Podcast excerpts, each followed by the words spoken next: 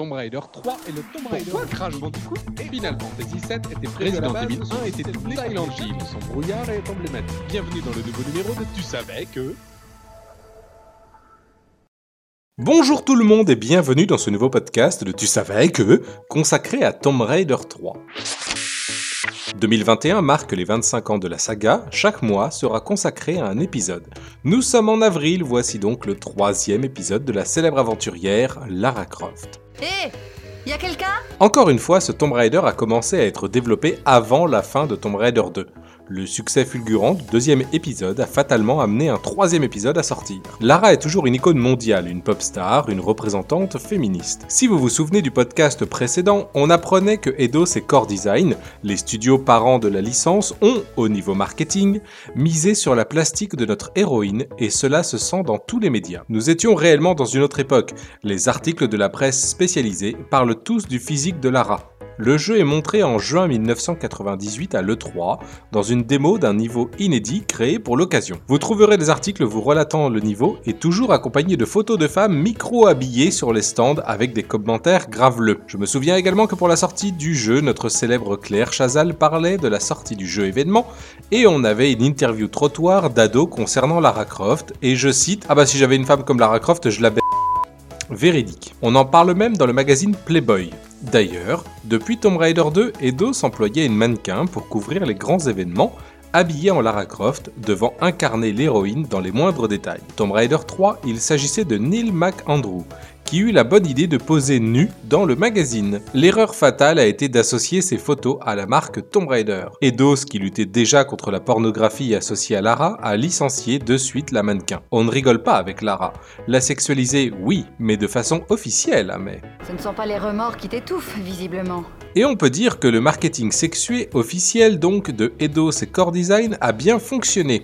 Le physique de Lara commence vraiment à dépasser le jeu durant l'année 1998. Quelques produits dérivés l'ont bien compris, comme la série de comics Tomb Raider. Au-delà du dessin maîtrisé et d'histoires sympathiques, Lara est mise en avant via ses plus beaux atouts, et ce n'est pas le crossover avec le comics Witchblade qui dira le contraire, au point que Lara et Sarah Pezzini ont une forte tension sexuelle. Mhm. Hormis cet aspect purement physique, Lara Croft est bel et bien une nouvelle fois sur tous les supports avec en vrac Lara Croft dans nos pubs télé pour les voitures Seat, célèbre publicité où Lara change de modèle de voiture pour échapper à moult dangers. Sauvegardez maintenant Non. Sûr?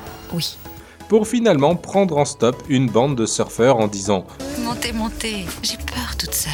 Eh bien, sachez qu'une version censurée, jamais diffusée mais trouvable quand même, existe bel et bien, où l'on voit la voiture embuée avec les surfeurs faisant la queue en attendant leur tour pour Hum Une autre publicité, magazine cette fois-ci nous présente une femme blonde habillée en Lara Croft, croquant délicieusement le bout de son doigt, demandant à son copain, vêtu uniquement d'un boxeur blanc, bras croisés derrière la tête, s'il est sûr qu'elles doivent s'habiller comme ça. Quand je vous disais que le physique de Lara l'emportait. Lara possède aussi sa propre marque de produits dérivés, licence officielle appelée simplement Lara, avec un C dans un rond pour le côté copyright. Objet qui était notamment en vente à La Tête dans les Nuages, célèbre salle d'arcade parisienne toujours en activité. Il existait des casquettes, des bonnets de snow, serviettes de bain, porte-clés, suite polaire, peignoir, bracelet scratch, montre, portefeuille et encore d'autres objets. Bon, je vous donne d'autres exemples. Manette PC, poster calendrier, support souris, repose poignet, souris PC et tapis de souris. Core Design veille aux objets dérivés et valide les objets un par un. Pas question d'avoir des objets trop insolites. Vous pouviez commander tout cela par téléphone, par courrier, à envoyer à Clichy,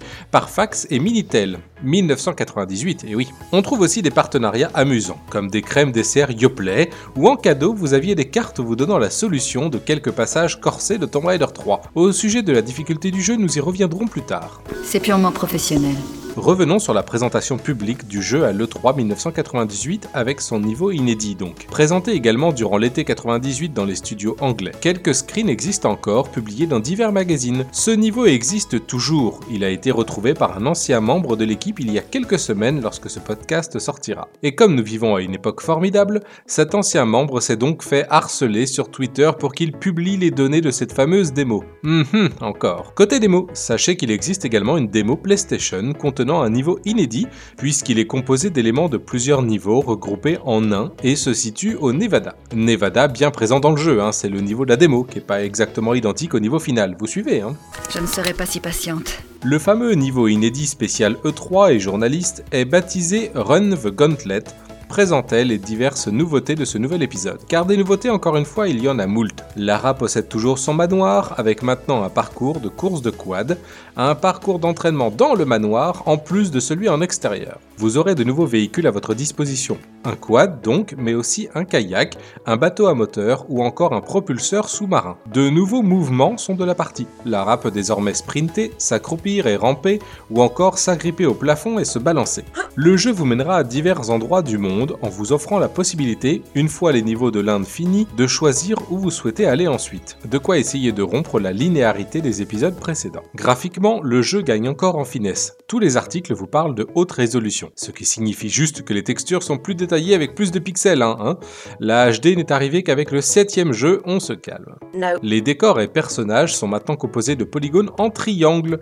Fini les cubes, bonjour les formes arrondies. Des détails visuels et autres trouvailles techniques parsèment le tout, avec notamment des douilles qui s'éjectent des armes, des remous dans l'eau, même les douilles en fond, le sang se diffuse également dans l'eau, les grenades font des explosions dans l'eau, nous avons de la pluie et de la neige, du vent dans la tresse de Lara, vous laissez des traces de pas dans la boue et dans la neige, et vous trouverez des poissons dans les étendues d'eau.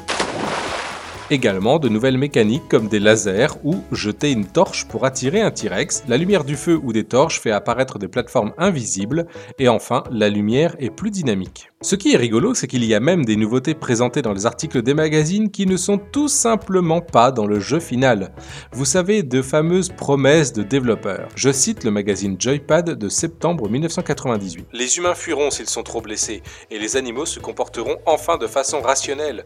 Un tigre vous tournera autour curieux, sans tenter forcément l'agression systématique. S'il s'agit d'un groupe, en tuant le dominant, vous ferez réfléchir les autres. Ainsi, des lézards autour de vous fuiront au moindre geste brusque toutefois pourrait suivre l'initiative de l'un d'entre eux ayant découvert qu'il fait bon mordre les mollets d'une Lara. Laissez-moi vous dire que pas du tout.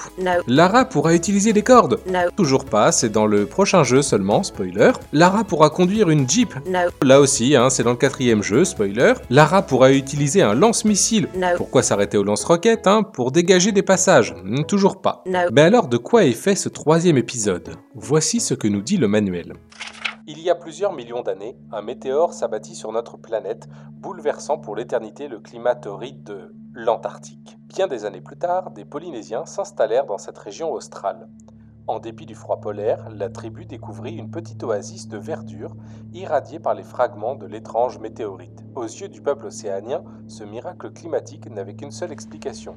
Le météore était divin. Mais plusieurs générations passèrent et les forces bénéfiques de la météorite se transformèrent en une véritable malédiction les Polynésiens durent fuir l'Antarctique. Aujourd'hui, ce site faisant l'objet de fouilles géologiques, la société RxTech commence à comprendre le secret de cette région paradisiaque. Les scientifiques ont découvert au cœur de la glace le corps d'un marin qui avait participé à l'exploration de Charles Darwin en 1835. Ils trouvèrent sur le cadavre du navigateur un journal de bord contenant des informations de toute première importance. Selon ce document, plus que centenaire, le secret de l'oasis des glaces ne se trouve pas en Antarctique, mais aux quatre coins du globe. Un des pays mentionnés dans le manuscrit est l'Inde. Or, c'est dans cette région que la désormais célèbre Lara Croft recherche une relique nommée Infada. Toutefois, Lara est loin de se douter que la statuette légendaire est liée au météore des glaces et à ses terrifiants pouvoirs. Peut-être est-il encore temps de renoncer à cette aventure? Une météorite transformée en artefact disséminée aux quatre coins du monde. N'en jetez plus, j'arrive. Le jeu comporte 19 niveaux plus un niveau bonus qui se débloque en trouvant les 59 secrets du jeu. Vous commencerez en Inde, puis à vous de choisir la prochaine destination. Vous pourrez partir à Londres, dans les îles du Pacifique Sud, au Nevada dans la base 51 et le grand final en Antarctique. Chaque destination vous permettra de récupérer un morceau du fameux météore et d'empêcher sa mauvaise utilisation. Si vous n'avez jamais joué au jeu, sachez qu'il s'agit du Tomb Raider le plus difficile à ce jour. Malgré la palette de nouveaux mouvements, les morts sont nombreuses. Qu'en ont donc pensé nos journalistes de l'époque? Eh bien, la moyenne du jeu sur le site Metacritics est de 76%. Rappelons que Tomb Raider 2 est à 85. Quelles en sont alors les raisons? Tout d'abord, les bonnes critiques nous disent que cet épisode est le plus abouti graphiquement, avec une variété d'environnements qui fait plaisir, que toutes les nouveautés citées auparavant sont les bienvenues. Qu'est-ce qui amène donc la moyenne aussi basse? Eh bien, la difficulté du jeu. Il est aussi reproché au jeu de finalement rester sur une formule sûre sans trop oser. La difficulté du jeu reste réellement la cause numéro une des notes basses. Cette aventure était peut-être la plus difficile que j'ai faite à ce jour. J'y ai appris la définition des mots persévérance et humilité. Vous aussi, non? Vos manettes et claviers s'en souviennent sûrement encore avec effroi, n'est-ce pas? Elle est aussi une des raisons du déclin de la série. Oui oui, le déclin. Tomb Raider 3 marque un tournant dans l'histoire de la saga. En effet, comme nous le verrons le mois prochain, Tomb Raider 4 a eu moins de succès que Tomb Raider 3. La difficulté du jeu a rebuté plus d'un gamer. Finir le jeu est sincèrement difficile. Cet épisode peut se vanter d'avoir aussi vendu le plus grand nombre de solus et de guides officiels. Une preuve de la grande difficulté du jeu. Personnellement, avant d'avoir fait Tomb Raider 3 en stream il y a deux ans, il y a un niveau de jeu que je n'avais jamais fini de ma vie car trop difficile. Pour vous donner aussi une idée de la difficulté du jeu, durant ce stream, un passage a failli m'empêcher de finir le jeu. Ce passage est proche de la fin, vous devez plonger très profondément dans l'eau, mais étant très froide et la jauge de chaleur se vidant, nouveauté de Tomb Raider 3, en plus de la jauge d'oxygène, dans l'eau froide vous avez une jauge de chaleur, si elle est vide vous perdez de la vie, je perdais donc toute ma barre de vie. Après de multiples essais, j'ai pris la solution officielle et l'ai lue en direct, car ce que j'y ai trouvé m'a sidéré. Je cite Prévoir trois grandes trousses de soins pour remonter votre vie lorsque la barre de chaleur sera vidée. Le souci étant qu'à ce moment-là, je n'avais plus de trousse de soins. Donc, comment faire pour réussir ce passage? Eh bien, j'ai triché en utilisant un bug du jeu. Sur PlayStation, si vous sauvegardez dans l'eau froide, en rechargeant la partie, votre jauge de chaleur sera pleine. Merci Core Design. Tomb Raider 3 reste tout de même à ce jour avec le deuxième épisode, le jeu qui représente le mieux l'esprit des anciens épisodes de Lara. Si vous vous lancez dans l'aventure, vous êtes maintenant prévenu. Vous, vous mourrez facilement. J'espère pas. Quelques anecdotes en vrac maintenant. Tomb Raider 3 possède également son extension, appelée le dernier artefact, The Lost Artefact dans la langue de Lara. Vous avez 5 niveaux à parcourir qui vous amèneront dans le tunnel sous la Manche et dans le nord de la France pour combattre de nouveau un boss du jeu. Toujours exclusif au PC et sorti en 2000, soit 2 ans après Tomb Raider 3. Encore une fois, ces niveaux supplémentaires ne sont pas inclus dans les éditions Steam ou GOG et cette fois-ci, impossible de les télécharger légalement. Si vous n'avez pas une édition GOG de l'époque, donc avec ses niveaux inédits, impossible d'y jouer légalement. Dans cet épisode, il n'y a que 198 ennemis humains, c'est bien moins que les 262 de Tomb Raider 2. La boss de la partie de Londres est la seule femme ennemie que Lara rencontre avant Tomb Raider 6. Mademoiselle Croft, je suppose que vous avez décidé de signer Une pièce cachée existe dans le manoir de Lara. Vous trouverez dedans une tête de T-Rex, mais aussi le Sion de Tomb Raider 1, la dague de Xian de Tomb Raider 2, l'idole dorée du premier film Indiana Jones, et oui, mais surtout l'Iris, un objet de Tomb Raider 4. Preuve s'il en faut que le quatrième épisode était déjà en développement. Le jeu comporte 60 secrets, mais le compteur s'arrête à 59. Du coup, vous pouvez avoir 60 secrets trouvés sur 59. Si vous avez trouvé tous les secrets, vous aurez accès à un niveau bonus, l'église Hallows. Vous ne l'avez jamais fait? Je vous attends. Si vous faites les codes pour trouver les secrets, le jeu vous en donnera plus que disponible. Par exemple, vous pouvez avoir sur votre écran de fin de niveau 7 secrets trouvés sur 4, et dans votre inventaire, vous aurez des objets appelés L3 ou T5 qui seront invisibles et inutilisables. Le système de sauvegarde a encore changé. Sur PC, vous pouvez sauvegarder n'importe où.